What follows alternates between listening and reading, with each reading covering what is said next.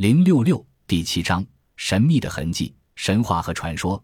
中美洲的玛雅文化，亦称玛雅文明，是世界文明史上的奇葩。它是拉美三大古代文化中展开最早的一支。它大约起始于公元前后，兴盛于公元三世纪到公元十世纪，又不知何故中断了。但玛雅人在农业、文字、天文。数学和建筑等方面的辉煌成就是永远磨灭不了的。他们培育的玉米、土豆、西红柿等，后来传遍世界。假如你驱车在中美尤卡坦岛的千里沃野上，你会从那郁郁葱葱的丛林草莽问找到玛雅文化的影子。那片片被废弃的石城遗址，一座座宏伟壮观的金字塔，一件件光彩夺目的出土文物。以及那散居在墨西哥、危地马拉和洪都拉斯等国的古代玛雅人的后裔，似乎都在向人们诉说着那神秘的古玛雅文明之谜。传说，在很久以前，有一位心地善良的玛雅王子，在一片密林边听到一个儿童向他呼救。他随着这呼救的声音进入密林深处，结果发现一座死气沉沉的古城，里面所有的人，从美丽的公主、宫女到国王、大臣、百姓。都被女巫的咒语弄得昏睡不醒。王子上前吻了公主的额，于是所有的人都醒过来了，古城也恢复了昔日的欢乐与活力。这个神话描述的地方，就是位于现在洪都拉斯西部科潘小镇附近的玛雅古城。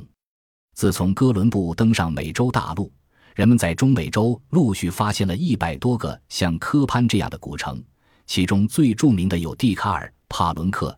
其陈伊查和乌克斯马尔等等，考古学家们饶有兴致地考察了这些古城遗址上的金字塔、石庙、石坛、石碑、石柱等等建筑。从断壁残垣中可以想象古代玛雅城市的规模、人们的社会和宗教生活，以及玛雅人在天文和数学方面所取得的辉煌的成就。然而，这些宏伟的古城到底建于何时？在没有铁器。车马和测量仪器的古代，玛雅人是以什么工具完成了这些用巨石精密建筑的艰巨工程？后来，玛雅人又为什么抛弃了这些杰出的建筑而遁迹他乡？这些至今还没有人能够回答。谁能揭开玛雅文字的面纱？位于洪都拉斯西部的科潘遗址象形文字阶梯是玛雅文字的一大宝库。在科潘遗址中，人们发现，在许多石碑。石像上都刻有象形文字，最令人惊叹的是一座有六十三个石级的象形文字阶梯，它高约三十米，宽约十米，上面刻有两千五百个象形文字，真可谓考古学上的一大奇迹。玛雅的象形文字别具一格，每个字都用方格或环形花纹围起来，里面的图案或像人，或像鸟兽，或是一些圈圈点点。玛雅人曾用这种文字写下了大量书籍。可惜被西班牙殖民强盗付之一炬，现在世上仅存了三部手抄本。殖民者的暴行给玛雅文字的译解造成了巨大的困难。多年来，人们对这种奇形怪状的文字进行了大量研究。然而，这些文字究竟怎么读、怎么讲？它起源于何时何地？与古代埃及、中国的象形文字有无关系？这些问题。至今仍困扰着众多的玛雅文研究者。现存的三种玛雅手稿，一是1811年至1848年西班牙勋爵肯格斯鲍洛自费出版的玛雅手稿《墨西哥的古物》，现存德国的德累斯顿图书馆，因此人们又叫它德累斯顿手稿；二是法国科学家列昂吉洛尼在巴黎图书馆所收藏文献中找到的另一种手稿，这就是巴黎手稿。第三种是在西班牙发现的，人们又称为马德里手稿。专家们认为，玛雅手稿实际上就是玛雅祭司所编的圣礼书。书中除了载有丰富的天文历法知识外，还十分详尽记载了各种预言仪礼。一九七三年，在美国一个展览会上，人们又见到了第四种玛雅手稿，但同私人所藏，内容不详。早在一百多年前。人们便开始对玛雅手稿进行深入研究，以便破译那神秘的图案文字。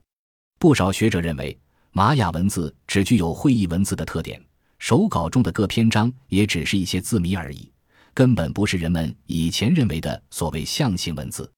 如果情况的确如此，那么人们在探索玛雅文字之谜过程中就碰上了无法逾越的困难，因为任何人在四百多年前无规可循的文字游戏面前就会显得无能为力。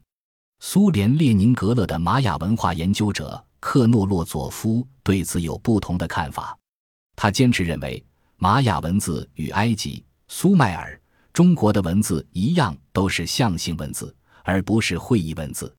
这位古文字专家在一九五二年成功的解读出了一系列以前无法判读的单词。可是，对玛雅手稿继续深入研究五年以后，他认识到全部解读玛雅文字并非是一件轻松的事情。他承认，目前还不能指望解读玛雅手稿的工作获得惊人的突破，因为在那些天书般的手稿中，的确有一定数量的单词无法理解，他们在玛雅。西班牙语词典及殖民时期的文章中都无法找到与之相类似的字形。要真正能解读这些手稿，那得更充分、更全面地揭示玛雅象形文字及语言的规律性，应当找到同玛雅语言中的单词是相同的变体。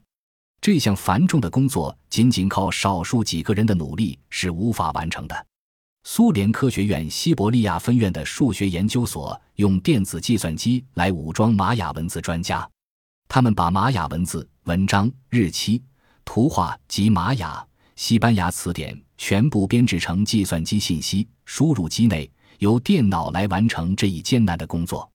分析结果十分鼓舞人心，在殖民早期阶段所使用的玛雅文字与现有玛雅手稿中的象形文字基本吻合。渴望解读玛雅文字并非遥遥无期。现在借助于电子计算机，已经基本上可以确定玛雅文字中那些使用频率最高的单词的语法意义，并在一般情况下还可以确定其独特的语法功能。而且，人们还进一步了解到玛雅诸神的名字、绰号及其他不少事物的名称。但这些仅仅是在玛雅文字研究中向前迈出的第一步。要探寻出手稿中那些未知符号的含义，并不是一件很容易的事情。